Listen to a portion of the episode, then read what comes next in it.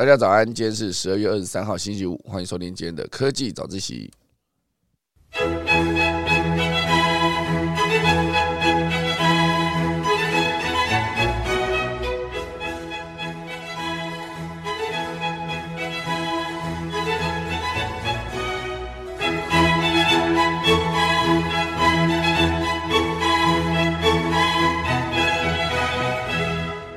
好的，今天是星期五，来跟大家分享本期的商业周刊的封面故事。哦，这一期呢聊到的是自信惹祸啊，巨大延票风暴全解读。哦，巨大大家可以理解哦，就是做脚踏车的这间捷安特这间公司。那他们这一次的这个封面故事呢，记录了就是一个巨大这间公司哦，它里面内部哦，在遇到一个问题之后呢，一个失败的沟通性，还有一。一场谷底接班的压力啊，就掀出了这个单车龙头最大的信任危机哦。那当这个信任危机出现之后呢，后续我站在里面还有写到，就是专家建议如何写出稳住军心的沟通信啊，不只要讲真相啊，更要站在同一国。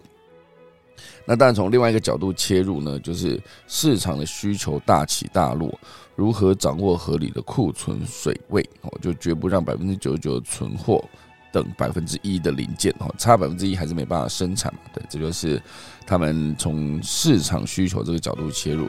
当然，从协力厂商来看，这个巨大延票的风波哦，到底要如何解决呢？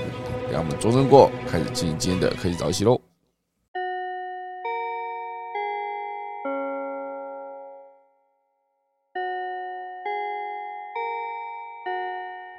好的，本期的封面故事呢，哦，应该说整个封面当然就是像我刚刚讲那一个自信惹祸、巨大延票风暴的全解读。但是大家在他这一期封面的副标题上面也有其他写到，就是本期的世界杯啊，不是本期，本届二零二二年的卡达世界杯，哈，夺冠的是阿根廷。那以阿根廷夺冠世足的秘密啊，就是全队先戒除这个明星球员梅西啊的梅西依赖症。那这篇专文我也是觉得蛮有趣的，好，等一下来跟大家分享。我觉得聊到这个呃世界杯，我就会想到，因为世界杯确实创造了这个巨大的利益，哦，就是带来了全球的观看人数，然后也让主办国呢可以赚非常多的钱。那当然，以这一次卡达要办世界杯，他们要回本，想必是非常的困难，因为他们毕竟花了两千多亿美金。在前期的筹备跟场馆的建制，哦，所以他们要来回本，基本上是非常的困难。不过之前几届来筹办世界杯的时候呢，有人有花了几十亿的哦，或者一百多亿、两百多亿的也是有。那没有像卡达花到两千多亿哦，真的是一届二零二二举办世界杯，它的整个的花费已经超出过去五届的总和，哦，这其实非常的多哦。好，那我先快速跟大家聊一聊，就是梅西依赖症这一篇文章，好了，因为就聊到阿根廷夺冠哦，就好像也才是昨天的事情哦，好像昨天在看球的时候看到阿根廷在决赛的时候先踢进两球，最后被被法国的姆巴佩这个前锋呢，在短短的九十秒内哈追平哈，当时真的是一个不可思议的一个画面，突然间就二比零的。领先优势就不见了哈，一个不小心就不见了。那当然，现场画面捕捉到一个梅西的一个微笑，哦，看到他连续被追赶两球这件事情，马上笑出来。可他那个笑呢，并不是苦笑啊，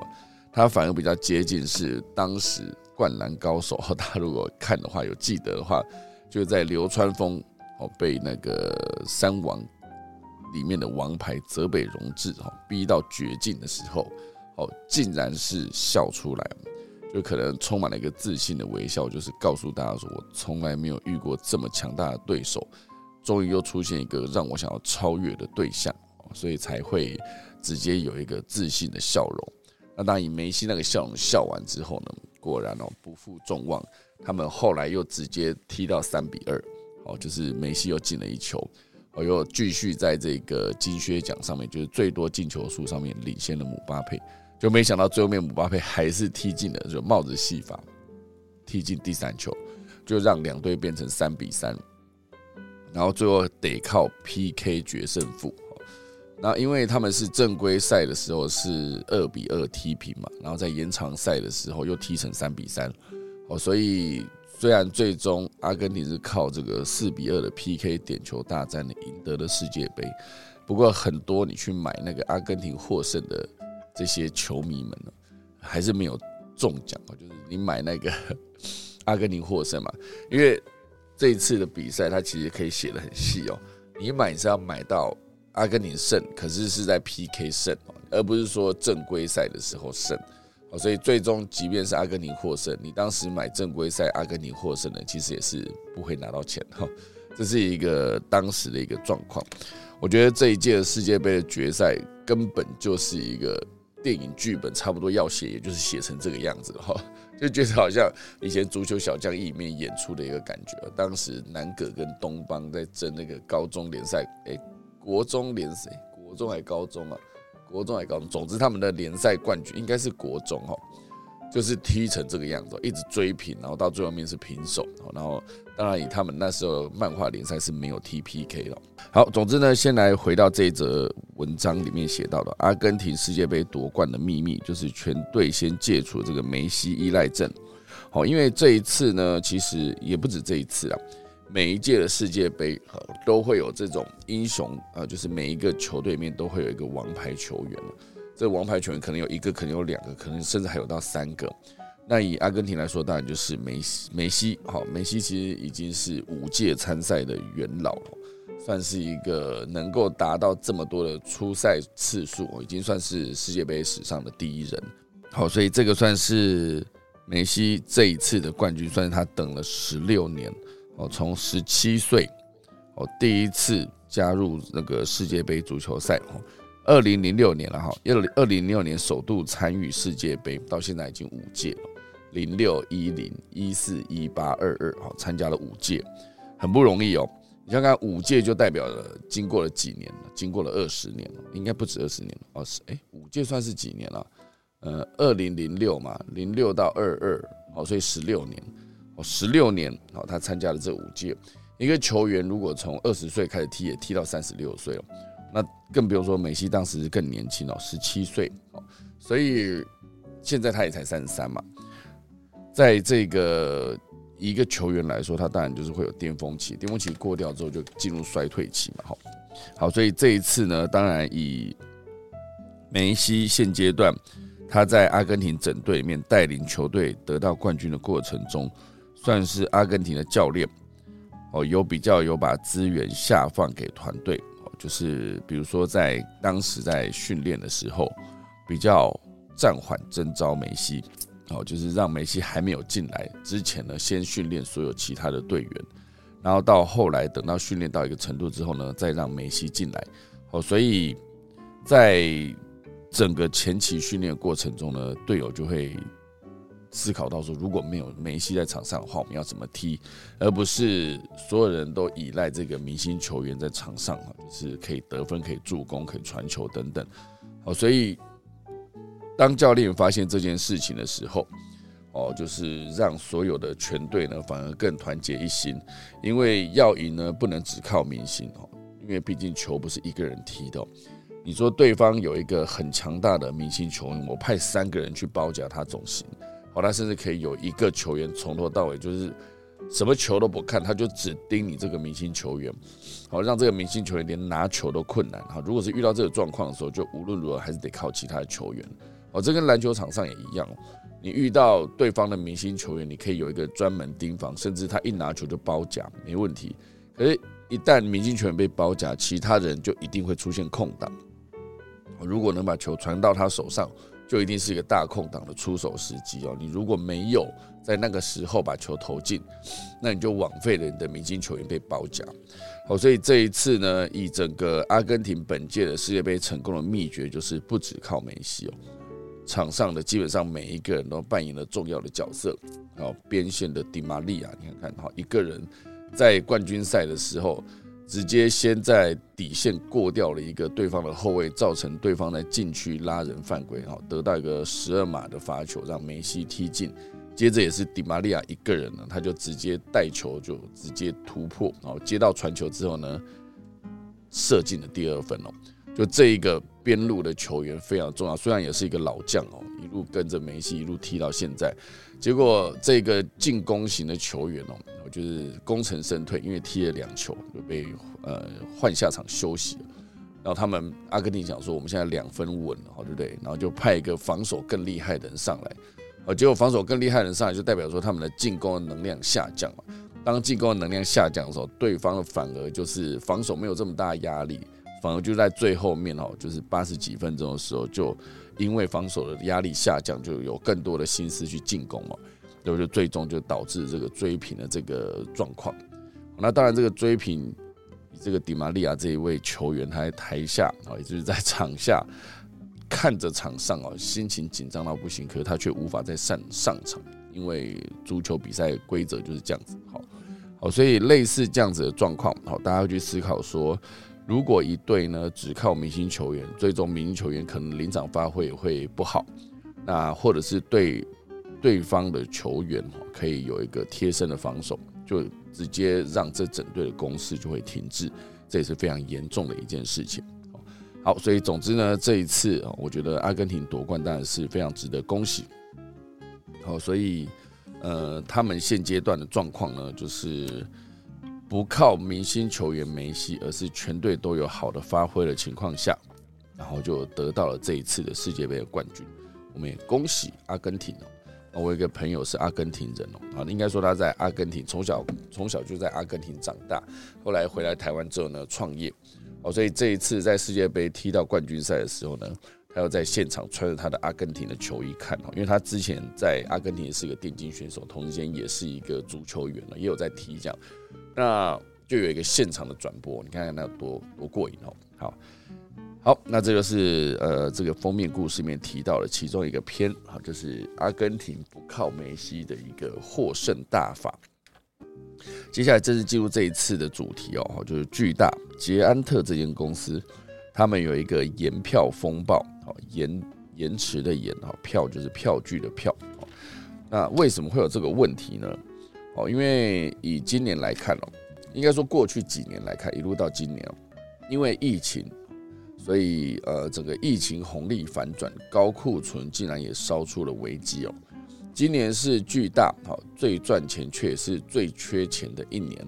因为它的财报非常的风光，净利上看七十亿，而手上呢还有一百五十亿的现金可以用。以这个状况来看，为什么它会有一个延票风暴呢？因为现阶段当然它的库存倍增，一年内的现金缺口直接达到了一百零八亿哦，哦，非常的严重。好，首先呢，就是有一呃，这整则新闻的报道一开始是因为一纸公告，哦，有一纸公告烧出了巨大五十五十年来最大的信心危机哦，就在十月底，啊，巨大在战友的簇拥下欢庆了五十岁的生日，哈，所以这间公司已经五十岁喽，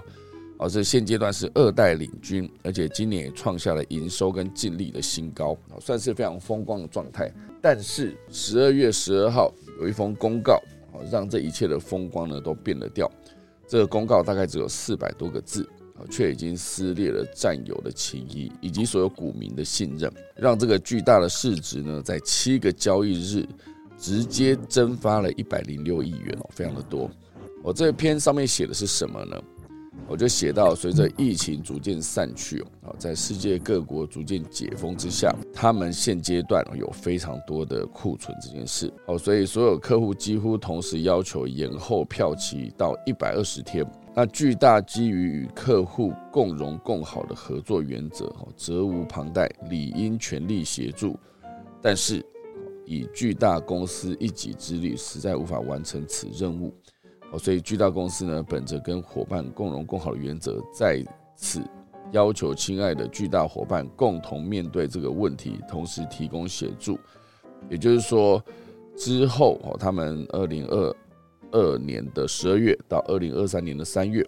出货到巨大全球的制造商啊，制造商的贷款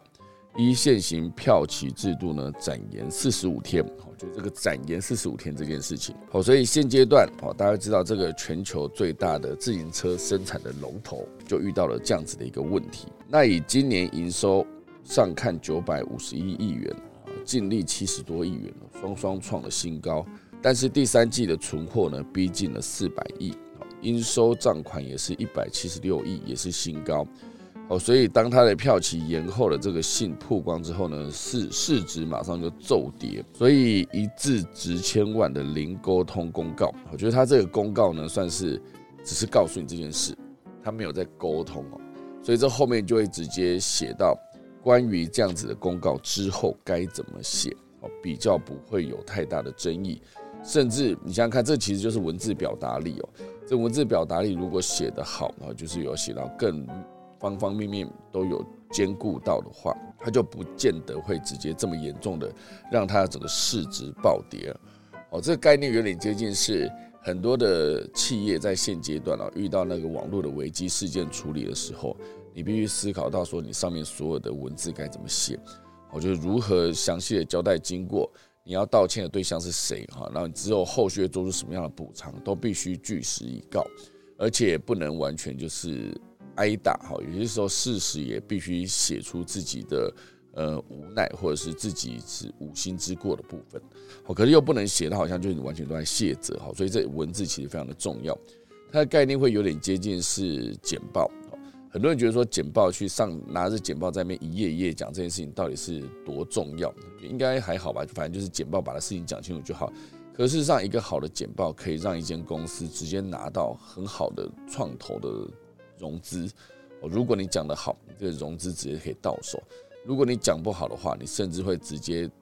受到所有投资人的呃鄙视哈，就觉得完全都搞不清楚，可能根本你的产品是很好的，你要解决问题也是非常刚需，然后你要解决的逻辑也是非常成立的，可是就因为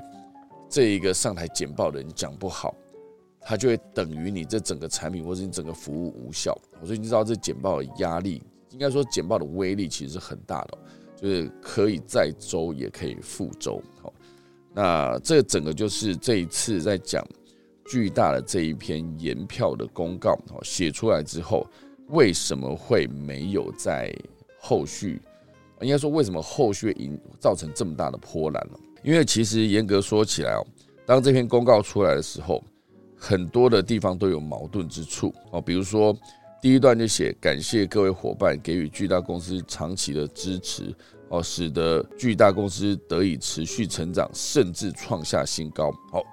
写到说，哎，我创下新高就感谢你嘛，对不对？那所有的厂商当然觉得，哎，目前看到为止觉得，哎，还不错。你们这间公司哦，就是目前为止在大家合作跟大家呃配合之下，哦，你们营收赚了很多的钱。然后你这个文章就直接急转直下。就说，因为所有客户几乎同时要求延后票期，那巨大基于与客户共荣共好的合作原则，理应协助哈，但仅凭一己之力无法完成哦，所以要求所有的伙伴对巨大就是提供协助，同时也共同面对问题。那对收到信来说，第一时间就是，哎，你不是赚很多钱吗？哦，你赚这么多钱，获利创新高，你没有要分享的意思哦。风险上面却命令大家一起来，呃，配合这个延票这件事情，哦，所以当然看起来，哦，就是一个是不是在整笑的感觉，哈，所以在收信者的眼中呢，呃，获利新高没有分享，风险上面却命令式的下达要求，而且丝毫不给协力厂商转还的空间。文中虽然三度提到共荣共好，对我刚看的时候就发现，诶，他共荣共好用了很多次哦。但看在协力场的眼中，只剩下你好而已哦，就不是共荣，也没有共好，就是只有巨大你好而已哈。所以这封信之所以让人不舒服呢，在于它有一种上对下、大对小、高对低的感觉，甚至还有一点点傲慢。这算是世新大学口语传播呃暨社群媒体学系专任副教授哦解析里面讲到的文字文字哈，就说他这一篇的整个感觉就好像是命令式的口吻。结果呢，这个短短四百个字的公告哦，就引起了一个非常大的波澜哦，基本上就等同这个炸弹快速快速的爆炸，不仅引来这个财财务危机的质疑哦，还重创了企业形象，更是拖累了同业，包含巨大、美利达、艾地亚等上市贵自自行车车的肋股，全部都重挫哦。相较于十二月九号事情爆发之前的股价。巨大的市值呢，在七个交易日就蒸发了一百零六亿元哦。你想想看，四四百个字，一百零六亿哦，去除一下，一个字大概就是上千金啊，上千万。很多时刻呢，你公司越大，其实也不能说公司越大了，任何时刻你要发公告，好，你要把所有的呃文字发出去的时候，你一定要确定一下你要传递的资讯有没有传递清楚，然后你要讲的对象、沟通的对象。它到底是一个什么样的存在？你可以一样是用上对下没关系，因为毕竟如果你们本身就是上上对下的话，可是你在整个口吻上面不能给人家太命令式的方式，而且也不能就是像这一次，我觉得确实是一个蛮不好的负面案例，因为他毕竟先提到了获利创新高，确实创新高的时候，那是不是应该要分享？大家期待说你创新高是不是大家？因为你讲共荣共好嘛。那你是不是应该要分享一些利益哦？结果也没有哦，就直接跟你讲说哦，共荣共好的过程中，因为票期的问题，大家一起来延票哈，所以最终呢，很多的呃往来的厂商就非常的不信任，好，甚至往来的银行也频频关切这个捷安特的状况，好，所以现阶段呢，当然以巨大这间公司来说，早期来看，这间脚踏车的产业很早就已经是世界的龙头了。也带着台湾的所有的自行车零组件的厂商组成了 A Team，要把这个自行车品牌呢推广到全世界。我就也看到台湾优秀的自行车的产业哦，各个领域哦，比如说这个是生产踏板的，它可能是全球踏板的龙头哦，链条的变速器的，其实很多都是很顶尖的产业里面的公司。那当然以现阶段了，应该说二零零三年了。由创办人刘金彪然后带头纠团打群架的 AT，让台湾的自行车产业呢站上了国际舞台，甚至刘金彪也扮演着自行车竞赛中的这个破风手的角色，在第一线扛住市场的逆风。这个破风手这件事情，大家如果有兴趣的话，可以去看一下彭于晏演的这个《破风》这部电影哦，里面对于破风手跟那个冲线手。在自行车队竞技过程中呢，里面队员所有的角色哈讲得非常的详细，大家有兴趣可以去看一下。好，所以现阶段呢，这个曾经带头打群架这个公司，如今在获利巨大的状况下，却要所有的呃协力厂商共同扛下这个延票的这个风暴，就就此烧开来了哈。所以这个影响非常的大。明年全球自行车产业的营收呢，恐怕会跌两成。哦，当然不只是这件事情了，还有因为疫情过后，疫情过这个本身就是会有需求下降等等的问题。好，所以当然这个明年全年的自行车的自行车产业的营收会跌两成，有好几个影响。一个当然就是巨大要求协力厂商在延票，哈，就是票期展延，这第一个。第二个就是巨大数百家台湾协力厂也接获了全球客户要求比照办理，好，所以大家资金周转的压力都倍增。第三就是你有这个状况，银行也会紧张放款这件事，好，就紧盯着各自行车产业好的库存的变化。第四呢，当然就是产业龙头的高库存又没有减产，啊，没有减产哈，所以整个市场呢就变成一个去库存的警讯。业者预估，全球自行车的业者明年营收可能都会下跌两成，哦，非常的严重，哦，所以这个当然就是现阶段这一个五十年的老企业，哦，在欢庆五十岁生日的过程中，也创造了高营收、高毛利，哦，那他却面对了这个问题，哦，所以当然回过头来想哦，这间公司为什么会变成现在这个状况呢？哦，主要就是他们的库存失控这件事情，因为呃被疫情红利惯坏哦，之前市场雪崩应变不及，因为现阶段呢巨大算是一个二代接班的状况，哦，所以二代接班之后呢，不但与协力厂关系改变，哦，也改变了上一代遵循的丰田式的管理，丰田式的管理是什么状况呢？就是一个金石管理跟丰田式的管理。当年 A T 对外开放产业互相学习的一个重点，就是减少浪费跟降低库存这个核心的命题。带头学习的企业呢，应该不会有堆积如山的存货。但为什么现阶段好巨大又掉入了这个库存的地狱呢？因为就是之前疫情期间呢。暴增的单车需求，改变及时生产的信仰，好，认为用高库存的生产抢势才是竞争优势，好，所以当时确实在疫情期间呢，他们在提高了库存，让他们随时想要出货的机会，都可以把货顺利的出出去。这是当时呢，成也疫情，败也疫情哦，因为现阶段疫情逐渐的呃趋缓，好，所以整个单车的需求有下降，就跟之前疫情红利期间比起来，需求确实是降低很多。你说当时因为疫情，所以很多人不敢搭大众交通工具，然后你开车又觉得太容易塞车，或者是你没有停车位可以停，或者停车位太贵，好，所以这个自行车呢，就在当时变成一个很好的解决方案。如果没下雨，你上班骑自行车，其实速度是没有那么慢的哦。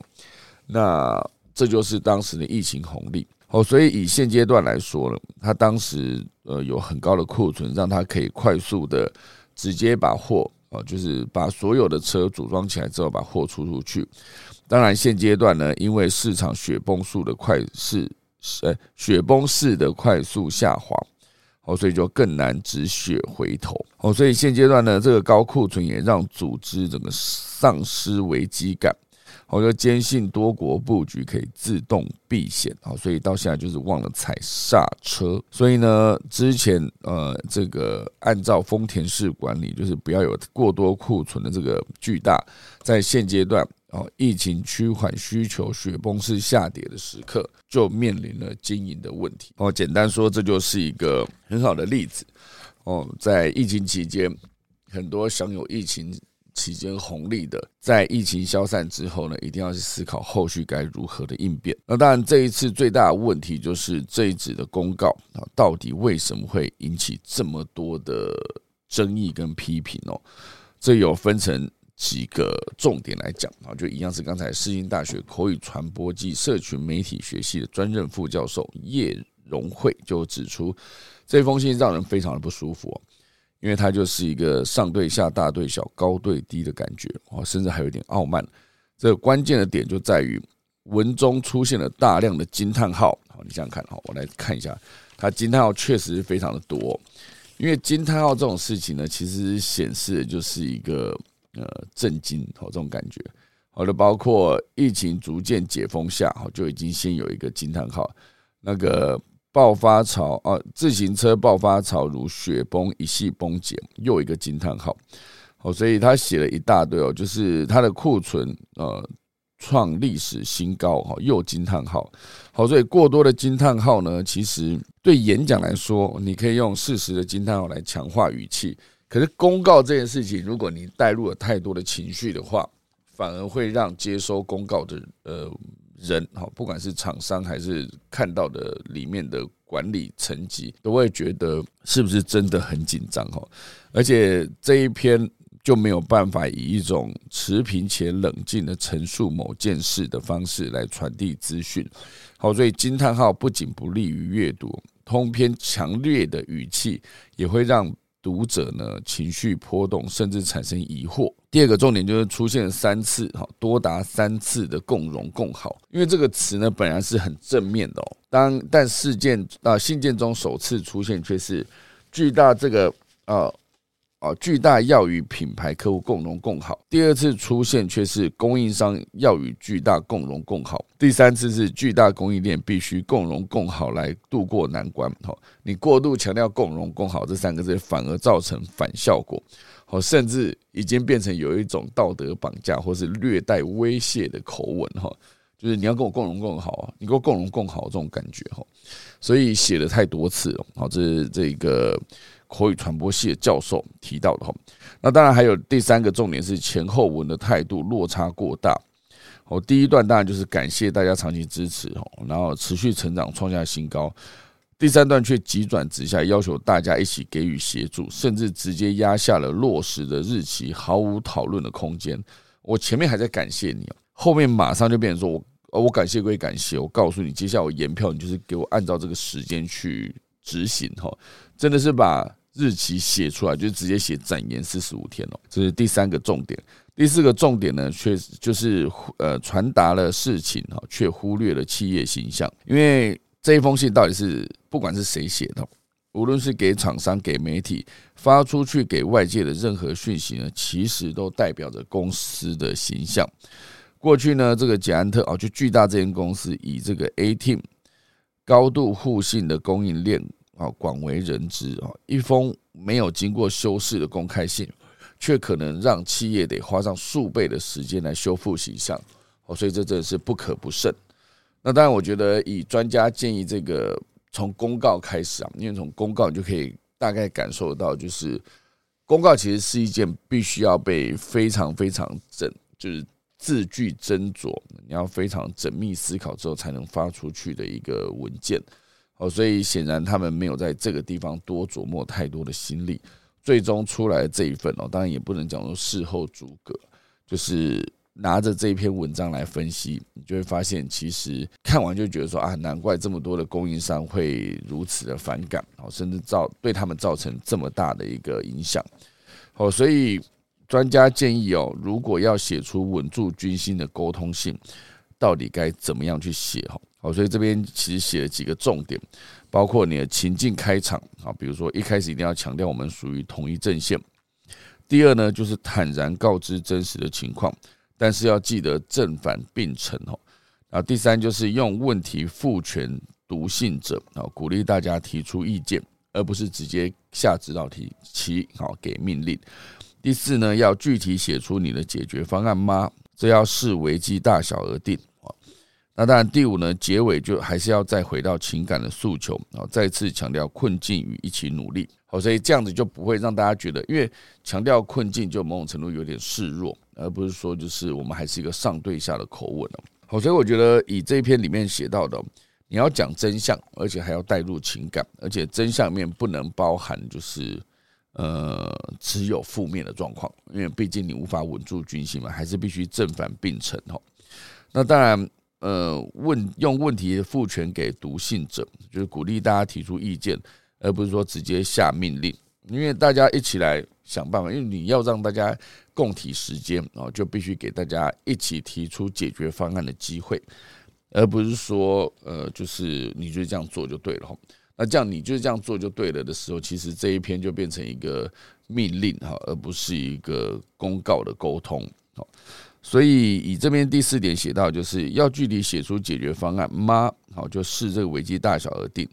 哦，许多的领导者呢，在撰写这个危机信的时候，哦，习惯都会列出 A、B、C、D、E 等具体做法来展展现公司有诚意。但是这一个专家就提醒哦，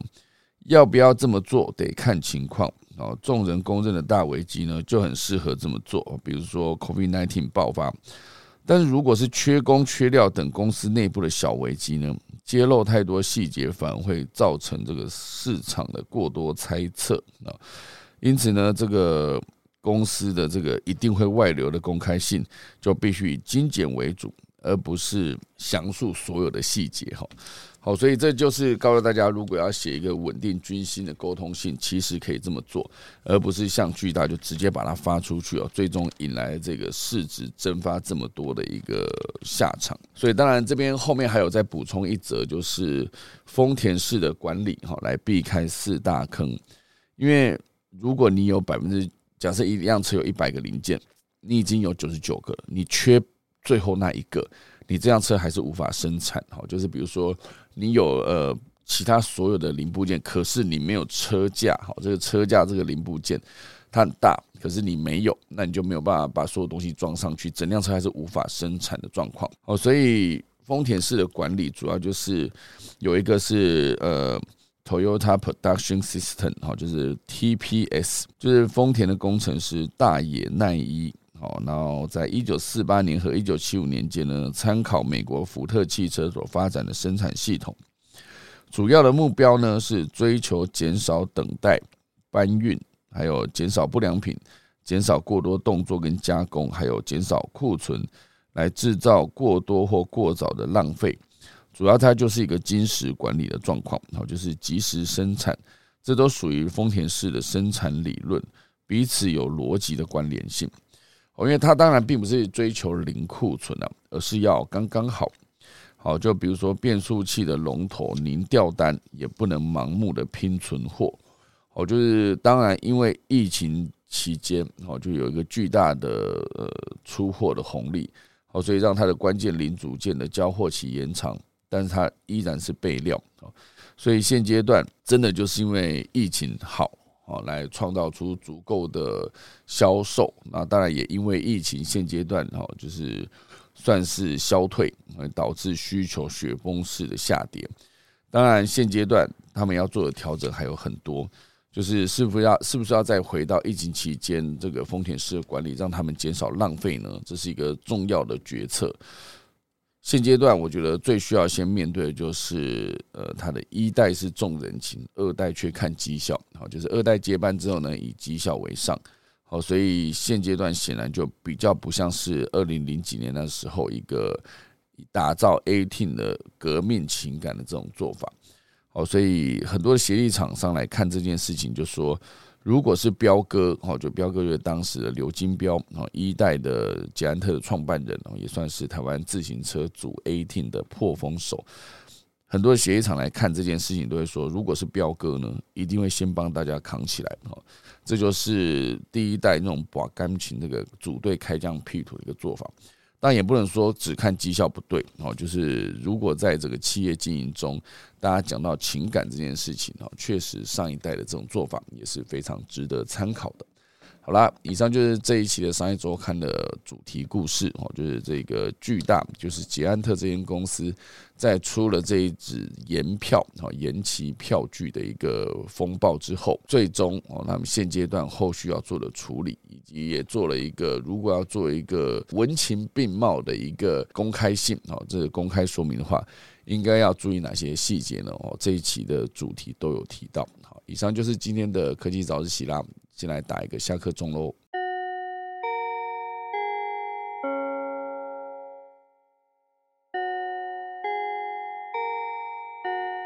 好的，快速跟大家分享一下农民历哦。今天是二零二二年的十二月二十三号，也是农历的十二月初一。好，今天呢，以祭祀、开光、祈福、解除、做粮、动土、安床、掘井、栽种、纳畜、破土、祭嫁娶、出行、赴任盖屋、入宅啊、迁徙、出火、认养、安葬。以上就是今天的科技早自习啦。我再来看一下今天我们的 r u n c h 上面有聊到什么呢？哦 r u n c 上面好像比较多聊的都是那个好哦，大家都在聊早安哈。然后对哦，那个百步蛇哈，百步蛇引起了非常大的讨论哦。因为百步蛇确实一开始我在跟大家聊的时候，就是聊到这个很有趣的一个命命名然后那。那个 Lily 啊，他说：“原来我的傻找到伴了。原来大家都有这样思考过百步蛇的议题哈。然后 Kitty 有说想过溜滑板哈，导致百步蛇干瞪眼。然后呃，滑板是蛮赞哦，小孩会边跑边哭。有个会友说百步蛇的想象非常有趣哦，可以写成绘本故事，后面顺便注个附附录介绍百步蛇的种种知识。”对啊，百步蛇这名字真的是你不能怪大家嘛。你一百步诶，一百步也蛮远的。那时候逻辑到底是什么？就是走一百步的时间呢，还是你走一百步的距离？这个这个距离会导致你血液加快流动，导致它毒性扩散到全身吗？是这样吗？哈，等下我要好好来查一下百步蛇，对不对？好呢，呃，一个 Nicholas 有提到，事业就像微积分哦。第一代把钢琴慢慢开疆辟土，第二代看数字缺乏人情味，甚至冷血。哦，老爸微积分，儿子大扣分了。明星企业的接班危机。哦，其实我觉得很多时刻呢，就有一个 关于企业接班有个很好的例子，大家可以听一下啊。年轻的律师在上线的第一场开庭，哦。直接把老爸多年来一直无法解决的悬案哦，一鼓作气就把它解决掉了哈，然后还洋洋得意的跑去跟爸爸说：“爸爸，我告诉你，你解决不了的东西，我一场就解决掉了，我是不是很厉害？”然后他爸爸就说：“请你先思考一下，你过去读到大学毕业的学费到底是怎么来的？这时候他儿子才会去思考说：哇，原来哈人外有人，天外有天的话，就是有些时刻并不是只看数字可以决定一切那你要真正要的东西，你必须很清楚知道那是什么哦，才可以完成的很完美，好不好？好啦，所以这个是呃，明星企业，当然每一个企业不只是明星企业，现在中小企业也有很多接班的问题啊。每一代的风格不一样，那后续的结果也会不一样啊，就看大家如何去挑选自己经营的路数了。好，那底下还有在写哦，啊，祝老吴身体健康，Happy Friday 哦，又礼拜五了哈。好，Vivian 有说好像听过毒性太痛，撑不到一百秒哦，是这个意思啊。好，维尼也写了哈，百步蛇其中一个熟知的名字是百步蛇哈，百步蛇其中一个熟为人知的名字，为人熟知的名字是百步蛇，一直被百步蛇所咬，脚下踏出一百步内，血循毒素造成的伤口剧痛，而让人难以站立移动，从而不能求生获救。有些地方更称百步蛇为五步蛇，哇塞，更快哦！一二三四哦，在第四步就得停下哈，进一步夸大其毒素的威力，这是这个。好，还有一个 Minch 也说，百步蛇之名的由来呢，相传是被它咬了之后，走不到百步，必会毒性蔓延蔓延全身，死路一条。毒蛇之所以毒呢，是拥有致命的武器毒蚁哦。它的巨大毒囊跟管牙在咬人的时候可以释放大量的毒液，被百步蛇咬到，到底多久会死亡呢？这也牵涉到蛇咬人的嗜毒量多寡、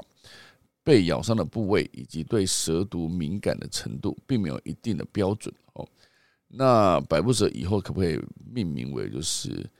不一定百步蛇？有些人也想说，哎，你看我走九十九步就没事，对？就他没想到八十九步他就挂掉了哈。就被这百步蛇的名字给迷惑，哦，想说我到九十九步停下就没问题了，就没有。所以我觉得百步蛇如果他要负责任一点，他要改名叫做不一定百步蛇，有可能一百零五步你还没事哦，可以有可能八十九步你就哎呀这样就倒在地上，这是有可能，好不好？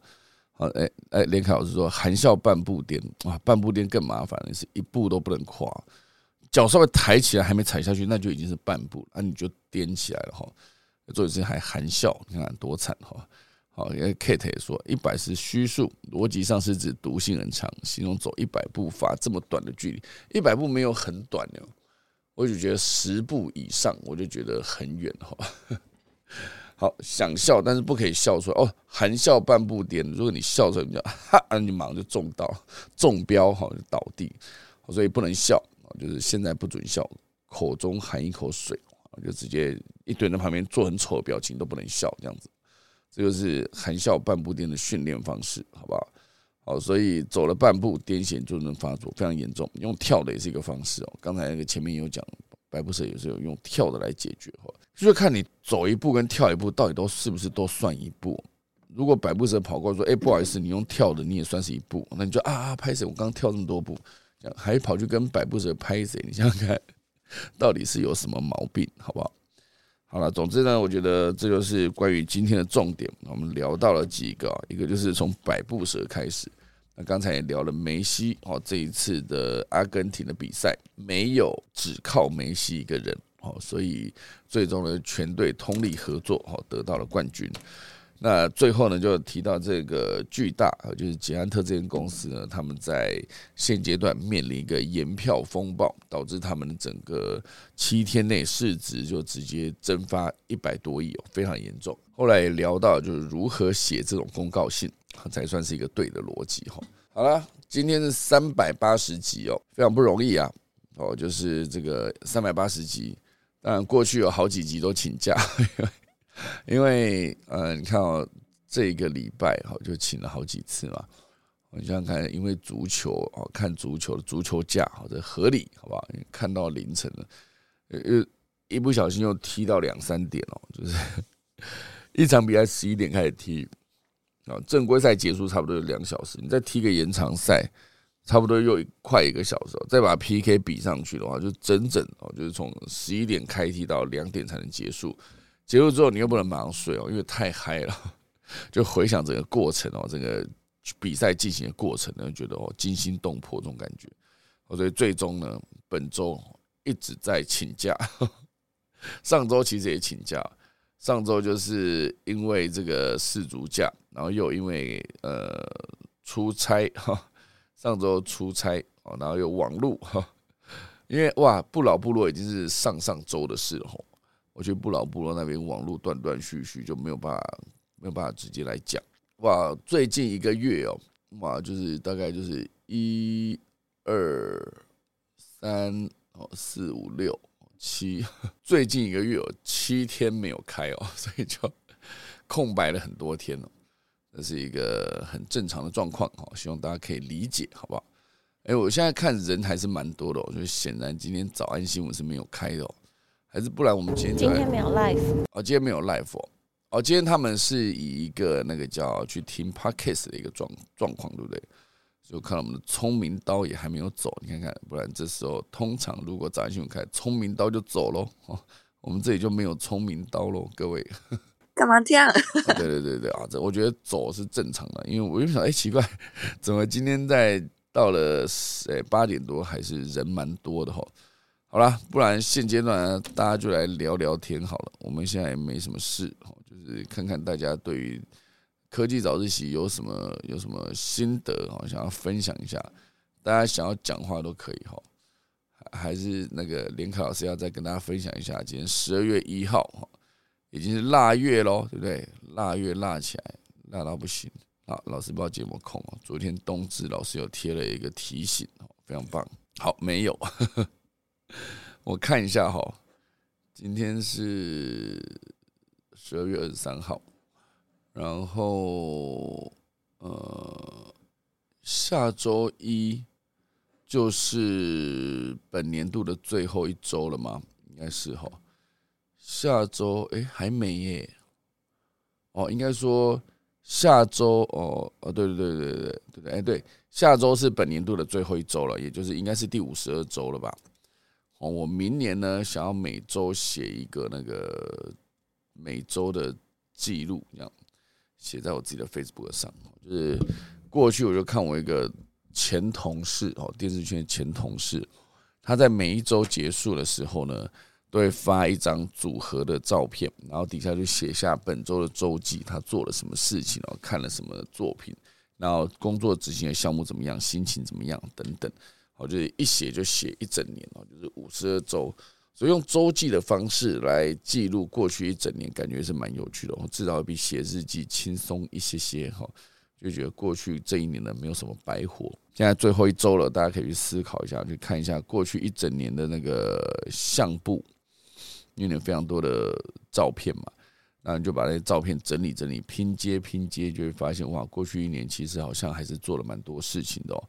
那我过去一年呢，我就去了一个五岭，哈，把脚踏车骑上五岭，你看看，哦，当然那个车是那个 e bike 有电的哈，不过呢，再怎么样还是完成了这个很神奇的旅程哦。我那时候从这个整个碧潭出发，新店哦，从碧潭很难想象哦，就是从碧潭出发，然后到最后面是在。五岭上面把脚踏车还给对方，还给捷安特，哎，就是捷安特这间公司，他们有一个捷安特的旅行社哦，办了这一个单车的行程，哦，所以很难想象啊，哦，那骑上车的地点是在碧潭，然后当然是中间有两个晚上是在旅馆哦，就是他们有安排的住宿的地方呢，可以边充电边住宿，啊，就这两天哦，过掉之后呢，大部分时间全部都在骑车。就每天在骑个哦几个小时啊，七八个小时有没有？哦每天骑这么远，然后感觉很很很奇妙啦。就是以往就觉得好像是车子才能到的地方，现在脚踏车就到了。就上车地方在这边，下车地方在五岭，哦，蛮帅的哈。好啦，所以这就是我过去一年做的其中一件事情。那当然还有很多啦，包括我还在师大念书嘛，然后还呃交了一些新朋友。然后也把一些老朋友找回来，然后做了一些呃有趣的企划。那科技早写持续的播出啊，今年那个老屋翻新也上线哈，在预计在一月之后会有一个稳定的播出，就是会有一个先录那个存档，然后再把这个存档的内容呢，直接一集一集播出去。这就是现阶段我正在做的事情，很多了。今年有很多想做的事情，依然是没有完成的，可恶哈！大家在岁末年终可以盘点一下，过去一整年呢，大家想做的事情到底做完了没？然后没做的事情怎么办了？明年什么时候要再把它补做完？这都是可以讨论的事情，好不好？然后明天又是圣诞节啦，明天是圣诞夜了，后天才是圣诞节，我就只能先祝大家周五愉快跟圣诞快乐，好不好？等一下，我是不是应该先打一个下课钟？大家有要聊天的吗？没有的话就算喽，好不好？我也是无所谓了哈。好，那我就现在打下课钟喽。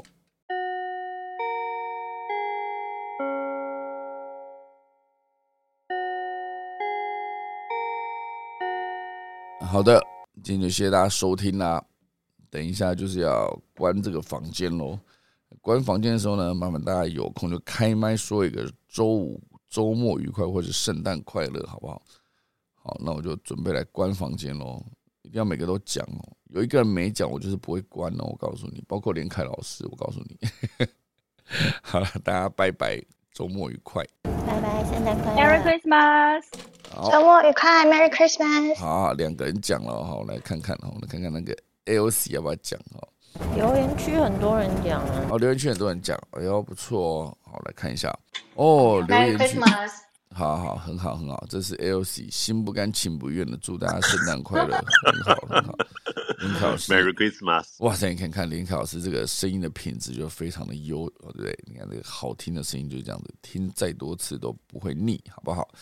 好了，我来看一下哦。现在有人在说这个《阿凡达》，对不对？日本电影因为《阿凡达》坏了好几间，无法播放电影，这么严重哦？《阿凡达》有这么这么夸张？所以，哦，《阿凡达》感觉可以看哦，因为用很新的拍摄手法哦，真的，哦，它是因为它的 HFR，然后是四十八，大部分现在是二十四，所以我所以有分享一个链接，是呃，现在台湾比较。值得看的影厅，好不好？我帮你补上哦。就是星光影厅在青浦，这个感觉有哦，因为当时它首映就在星光。我不知道这篇文章有没有写到《阿凡达二》，感觉可以看哦。可是大家在看《阿凡达二》的时候，有空可以去先重看一次《阿凡达一》，好不好？《阿凡达一》哦，就是它现阶段在迪士尼 Plus 上面有。好，哇，哎，这篇文章还不错，也可以看一下，是不是？真的也可以看一下，我看一下啊，它有一个桃园，好不好？桃园的星光影城，全台唯一四 K HFR，全台最贴最推荐哦，它就在桃园的星光影城新的影院，杜比的 Cinema 哦，有一个 ATMOS 哦，这是最好的，就是他们我我真的觉得他们会去选在这个地方首映，一定有它的道理。哦，虽然我觉得目前为止我看过最好的 IMAX 厅呢，还是在美丽华大直。啊，那当然我还没有去那个星光影城桃园星光影城看过。好，不过目前为止我看 IMAX 就是觉得，呃，在在大直美丽华还是最最好的一个享受，而且它有一个最好的位置，我觉得就是整个的座位排数倒数第三排的正中间。哦，因为倒数第三排跟倒数第四排其实感觉就不太一样哦。我觉得倒数第四排对我来说已经有一点点太近哦。倒数第四排，你想看，我那时候就想说，在那个电影最多人看的时刻。好，比如说那时候《捍卫战士》哦，那个《独行侠》这部上上映的时候，那时候已经满到有人坐在第二排、第一排，我觉得哇塞，这个头这样仰，不会觉得很不舒服吗？我坐这么后面，我都觉得很不舒服了哈。好，所以这个那个文章大家可以点进去看一下。如果你想要看《阿凡达》的话，可以去看一下这个哪一个影厅比较好。好，好，那这周末大家可以去看一下。我觉得这个周末因为圣诞节哦，然后又因为。呃，阿凡达上映哦，所以应该是电影院都会挤爆很多的人哦，所以可能就下周 等到没有这么多人的时候再去看，我觉得这也是一个对的方式，好不好？好了，非常多的人留下了周末，呃，留下了圣诞快乐，好，佳节愉快，然后就感谢大家啦，因为呃，那个科技早自习呢，就是一路大家支持到现在，哈，没有。大家也不会说什么，因为我很久没开就跑掉，好不好？但是人是非常的不错了哈，